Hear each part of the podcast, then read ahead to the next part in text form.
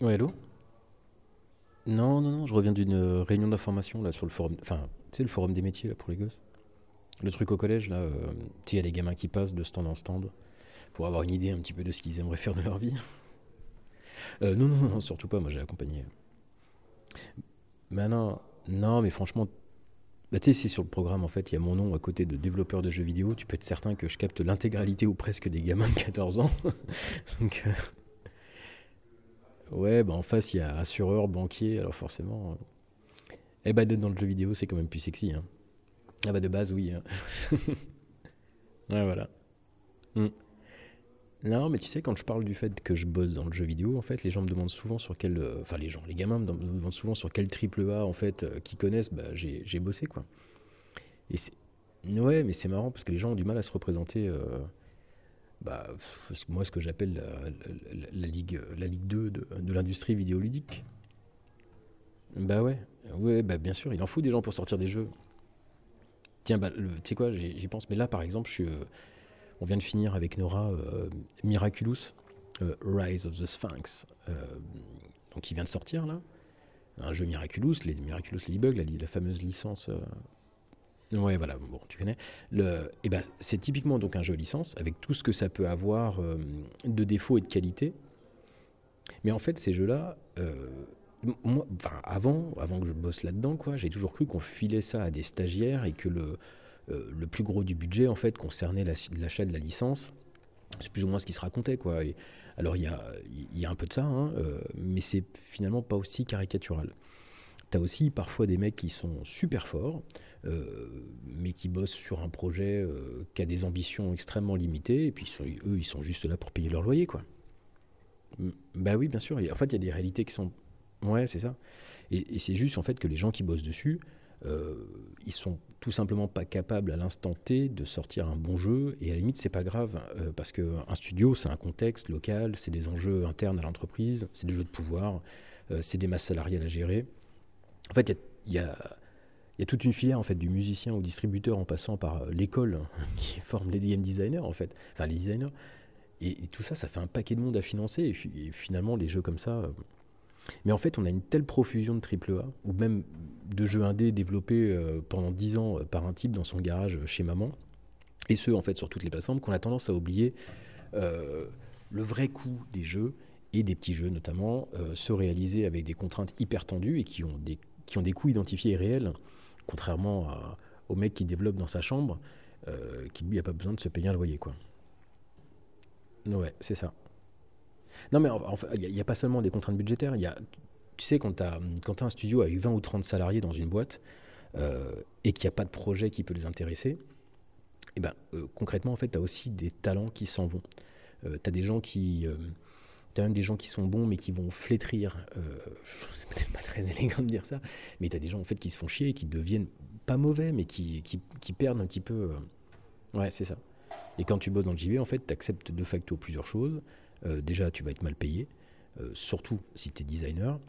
Euh, tu vas devoir être très mobile, hein, donc c'est mieux de pas avoir plus de 30 ans, parce que dès que tu es au-delà de 30 ans, une femme, des enfants, bah, en gros, c'est cuit, quoi. Enfin, souvent, à moins que tu habites dans des grands centres urbains, et des... c'est ça. Et, et, tu- et surtout, tu bosseras pas toujours sur des projets sexy. Moi, j'en ai croisé des game designers qui venaient bosser sur d'autres projets. Tu sentais que les mecs, ils venaient faire une pige et que euh, c'était limite une souffrance, quoi. Mais bien sûr. D'ailleurs, moi, tu le vois dans les CV qu'on peut recevoir parfois. En fait, tu as pas mal de gens qui ont, un projet de référence sur lequel ils ont bossé euh, et qui veulent mettre en avant, même si ça fait 10 piges. hein. et ils, ils foutent euh, plus ou moins le reste sous le tapis en espérant que ça se voit pas trop. Et c'est une erreur, en fait, parce que les recruteurs savent, en tout cas théoriquement, que la performance, en fait, elle se juge pas à l'aune de, euh, la qualité d'un titre euh, ou, même pire de son succès, mais que c'est tellement multifactoriel que, que c'est parfois difficile à identifier. Alors non, non, c'est pas du corporatisme. le, mec, le qui défend sa part. Mais en gros, tout ça pour dire qu'on peut pas, on peut pas tous être des, des- on peut pas tous être des génies de la M2, de Platinum Games ou je sais quel autre studio légendaire. Euh, Il y en a pour, il y a, voilà, c'est très épars, c'est très hétérogène tout ça. Et, tu, vois, sur la FJV, là, le, site de l'Association française du jeu vidéo, il n'y a pas moins de, 400 studios de développement euh, qui sont recensés rien qu'en France. T'imagines 400 studios? Alors non, non, il y, en a, qui sont morts ou d'autres qui sont inactifs. Hein. Il n'y en, a pas, en a pas 400. Mais puis parfois, d'ailleurs, c'est même des studios avec une ou deux personnes. Mais c'est pour te dire qu'avec autant de monde, euh, bah, tu peux pas avoir que des gens qui bossent sur des triple A, quoi. T'as des... Ouais, c'est ça, t'as des gros studios qui vont faire des, trucs euh, top qualité, triple A, etc. Et puis t'en as plein d'autres, une kyrielle de petits projets réalisés par des équipes ultra réduites avec des contraintes euh, de malade ou pas d'ailleurs, parce que parfois tu as des mecs qui vont mettre 20 ans à sortir un projet. Et ben voilà, c'est pour te. C'est ça. Et ça, quand, euh, quand j'essaie d'expliquer ça aux gamins, ils comprennent pas trop. Ils voient FIFA et Call of Duty. Call of Duty, comme ils disent. Parce qu'en plus, ils sont, en plus d'avoir des mauvais goûts, ils sont mauvais en anglais. bon, bah, Miraculous Rise of the Sphinx, et ben c'est tout ce. Enfin, tout ça, en fait, à quoi ça m'a fait penser. Le studio qui a fait le jeu, c'est euh, Magic Pockets. Euh, et c'est un studio de développement qui fait surtout des portages ou des petits jeux d'interface depuis 20 ans. Tu sais, c'est le genre de studio qui a beaucoup bossé, euh, notamment pendant l'âge d'or de la Nintendo DS. Ouais. Et j'ai un pote d'ailleurs qui avait postulé chez eux. Et à l'époque, je ne sais pas si c'est toujours vrai, mais leur, leur, moto, c'était plus ou moins on n'a pas besoin de designer, c'est les développeurs qui font le design. Bon, bah, je veux dire que tu le sens. Et là où ils, sortent le jeu, en fait, le jeu, là, leur, euh, Miraculous, il est perclus de problèmes, quoi, en tout genre. T'as des hitbox qui sont un peu cassés, euh, t'as un game design où tu sens qu'ils ont voulu aller chercher des...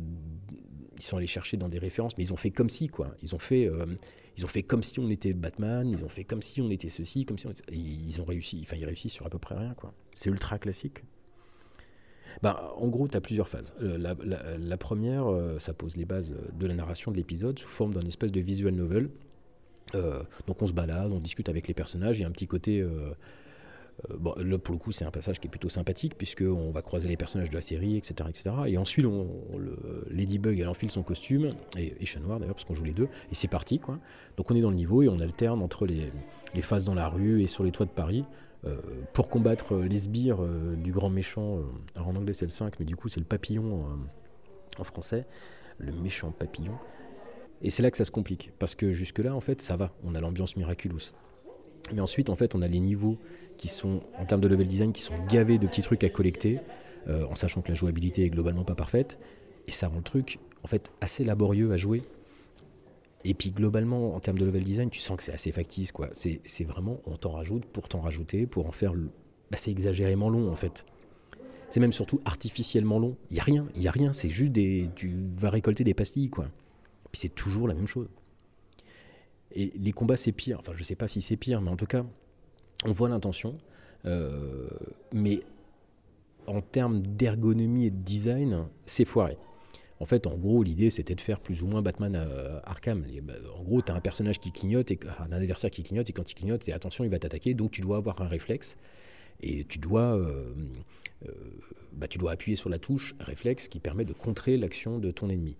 Alors ça, c'est l'intention, sauf qu'il n'y a pas de système d'annulation d'animation. Ce qui fait que ton personnage, il doit terminer son animation avant de partir sur quelque chose. Ce qui fait que l'intention de design qui est celle de Batman, c'est on va créer de la réactivité un jeu presque, presque un rhythm game euh, dans les phases de combat, bah ça marche pas.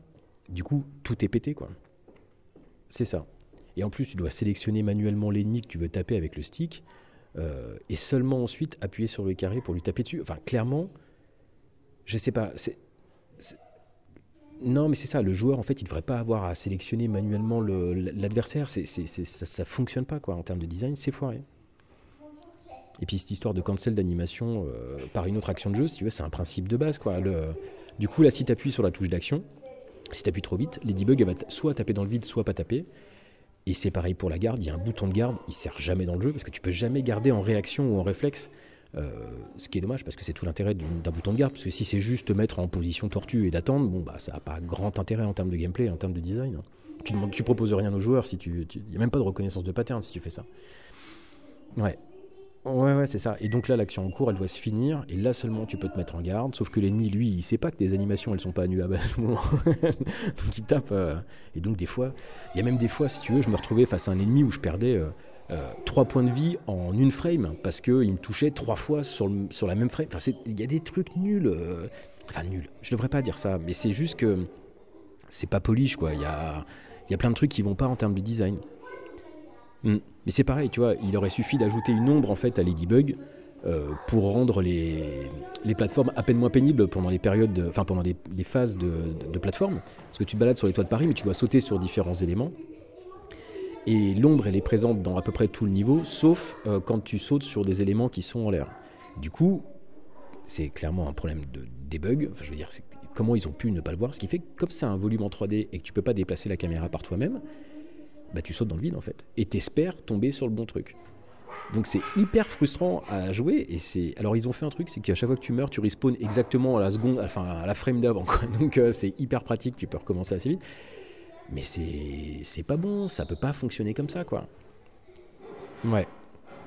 Ah bon. Et puis tu vois c'est des trucs il y a des textures qui se chargent pas ou super mal. Alors ça ça a peut-être été corrigé parce que j'ai pas j'ai pas regardé s'il y avait eu un patch Ouais, puis t'as des textures qui sont en basse définition sur PS4, je sais pas, mais. Euh, ah, puis les temps de chargement, c'est un délire. Non, mais je sais pas ce que charge la console, mais ça prend un temps de fou pour euh, bah, 3 rues et 10 lignes de dialogue, quoi.